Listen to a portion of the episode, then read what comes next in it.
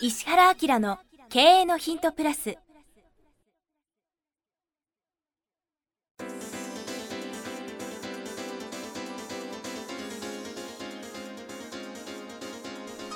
ポッドキャスト石原明の経営のヒントプラスは勝てるビジネスモデルや売れる仕組みの作り方。経営者や起業家が持っておくべき能力とその磨き方。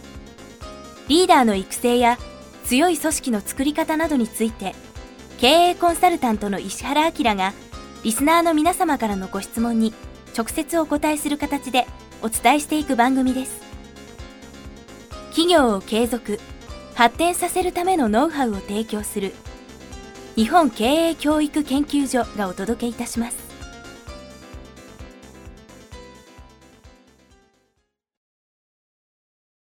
皆さんこんにちは。インタビュアーの早川洋平です。石原明の経営のヒントプラス。今日は第118回お届けします。石原さんよろしくお願いします。はい、よろしくお願いします。今回はですね、経営者の方からいただいてます。製造業の方です。はい。30代。いつも先生のポッドキャストを楽しく聞いております。先生のお話は経営だけでなく生きる知恵としてとても勉強になります。私は父親が創業した製造業の2代目です。繊維関係のメーカーで、業界では中堅どころですが力がある方だと思います。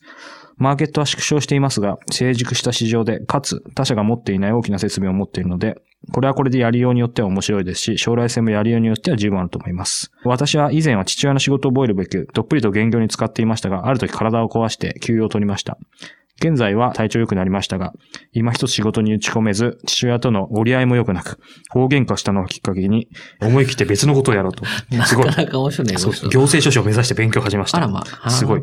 ただ最近父親との関係も少しずつ改善してきており、事業継承も良いかなと思っています。うん。しかし、現業は父親ががっつりやっているので、あえてまたそこにどっぷりと入っていくことは考えず、管理面でサポート業務をやりつつ、独自に道を開きたいと考えています。父は早く引退したいと言っていますが、どこで引退するか全くわかりません。もう誰もやれる人がいませんという状況になるまでは喧嘩にならないようにしながら好きなことをやろうと決め込んでいます。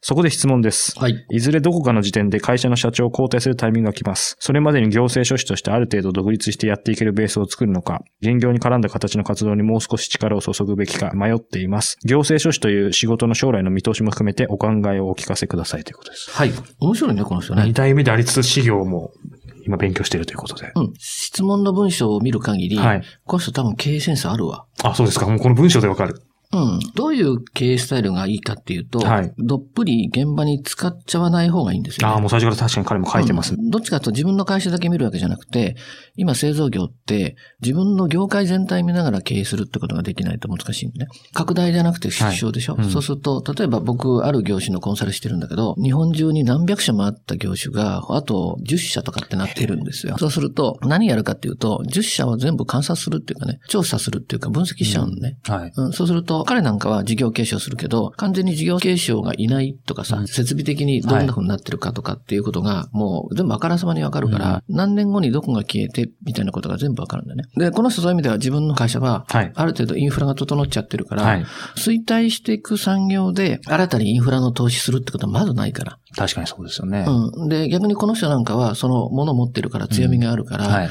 潰れていく会社とか廃業していく会社を買い取ればいいし、会社ごと買ったら設備も全部ついてくるでしょ？優秀な人間もスカウトできたりとかするから、多分そういう感じで会社をやった方がいいようね。ん。で、まあ行政書士が好きならやってもいいかもしれないし、はい。行政書士の知識っていうのは会社の経営ではすごく重要になるから、うん。知っとくのはいいと思いますね。うんうん。だけど、おそらくこの人営業やった方がいいね。お父さんと全然違うところではい。会社の経営に噛んでて、営業をやりながら外で情報いっぱい取りながら、業界がどうなるかっていうことを予測しながらうん。経営するスタンスで、うん。お父さん参ったって言った時に、普通に会社ができるように準備しておくっていうのがいいんじゃないかな。るほど。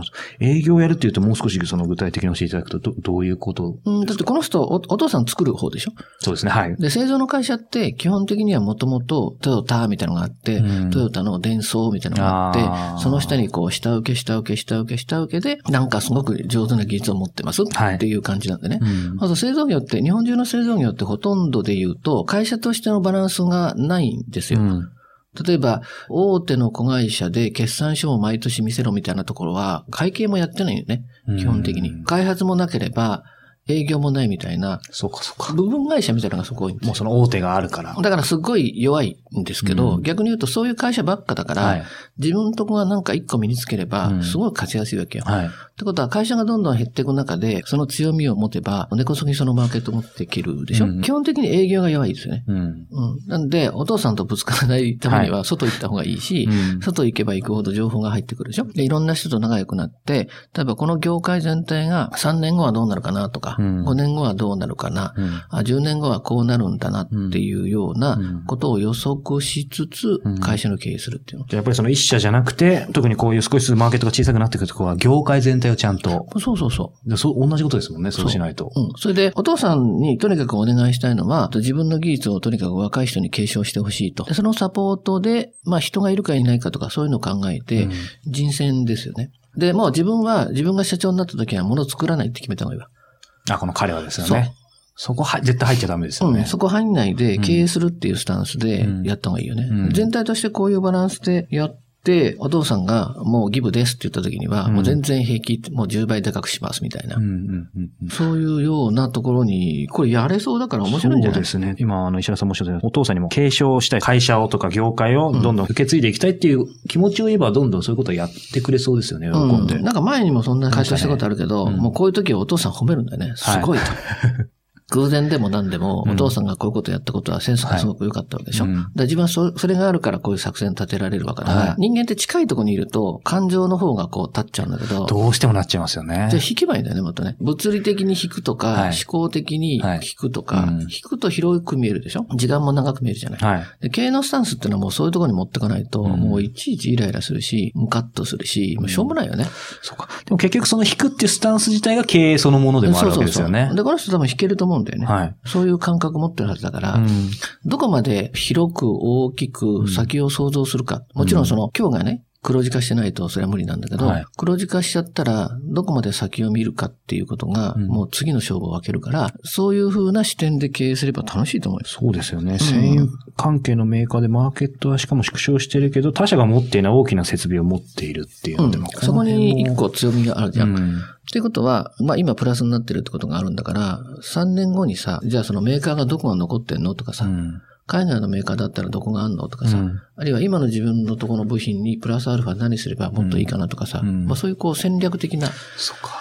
思考を持てばいいし、多分あそこの会社が今度なくなるなとか、この会社がなくなるなとか、あそこの会社は5年持たないなとかって分かってるとうん楽しいでしょ、発展していく中だと競争が激しいからなかなか勝てないんだけど、うん衰退していく中だったら頭使えば全員勝てるよ。で、マーケットがゼロになるってことは大体予想しにくいんでね。うん昔、これ言ったかな、筆屋さんのね、コンサルした時に、筆屋さんもあって、ゼロになんないもんね。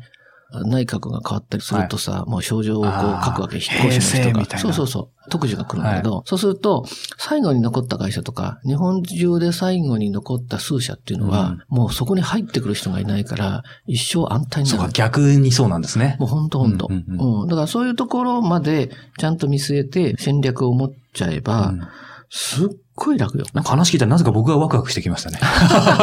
物って捉えようなんだけど、うんなんでこんなところにいるんだろう、こんなねっていうふうに思うのか、でもここってこういうふうに見えるよねとか、それはその視野広げるとか、思考を広げるとか、例えば毎日こう営業で人に会うとするでしょ？いろんなこと言ってるじゃないですか。ね。そうすると、あ、この規模の、このポストにいる人って、この思考をするのが普通なんだなって言ったら、こう、なんかいろんな情報取れない。そうですね。うん全然変わってきますね。そう。で、この人も経営者の2代目だ。まあ、あの、後継ぎでしょ？そうすると大体経営者層いるじゃん。そうすると自分と同じ層の業種の社長さんとか後取りがどのレベルか全部わかるでしょ、はい。これなんか星、星取り表からがつけといて、うんこいつ大丈夫とか、ここちょっとここ負けてるとかさ、うんあこいつはもう多分あの、継いだら会社が大変なことになるみたいな。うんじゃあここないなとかさ、なんかそういう風になるじゃん。うんそのないなの会社って何持ってんだろうみたいな。あ、このラインのこの機械はいけるなと。うんじゃああいつは何かあった時持ってこようとかさ、はいそういう風にこう、作戦作れるよね。やっぱりこの方、今の多分基本的な考え方は間違ってないので、きっちりちゃんと引いて、そうそうそして営業もやってそう。それで考えるとお父さんとの関係も良くならないかね。なんかね、バランスも。ニコニコして、このお父さんがこれやったから俺勝てんだなとか思いながらすると、ね距離をね、上手に保てば、うんうんぶつからないですねうんと思いますよ。じゃあぜひぜひうん実践していただければと思います。はい。ということで今日は第118回お届けしました。石田さんありがとうございました。はい、ありがとうございます。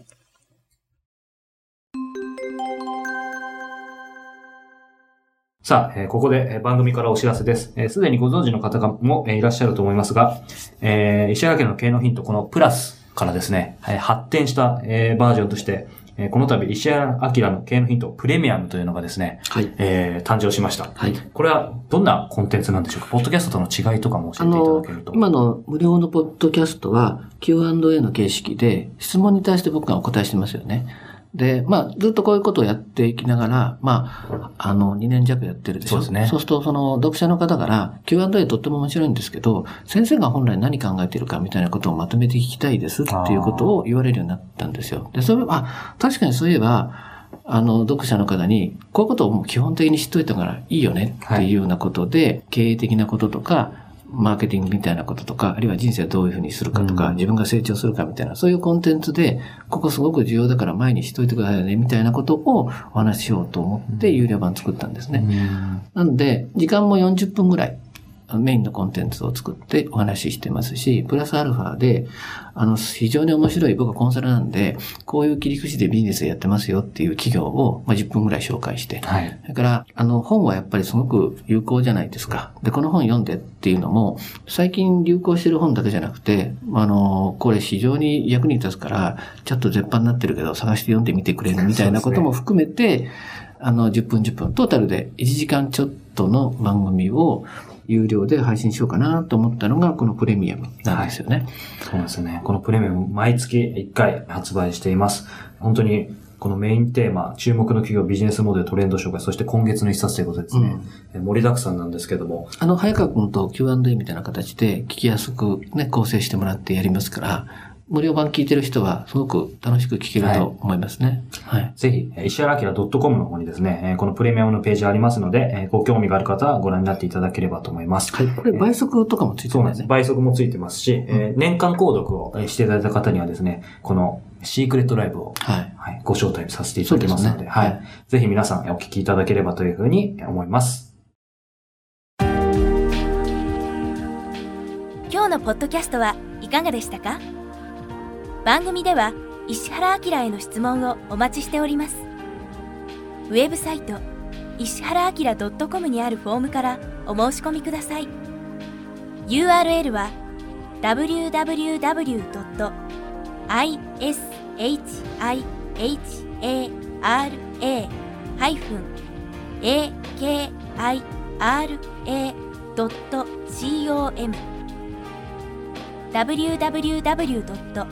石原 -akira.com です。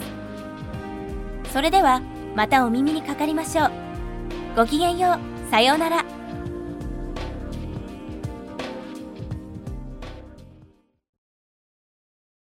この番組は提供日本経営教育研究所プロデュースキクタス早川洋平制作協力若菜はじめナレーション岩山千尋によりお送りいたしました。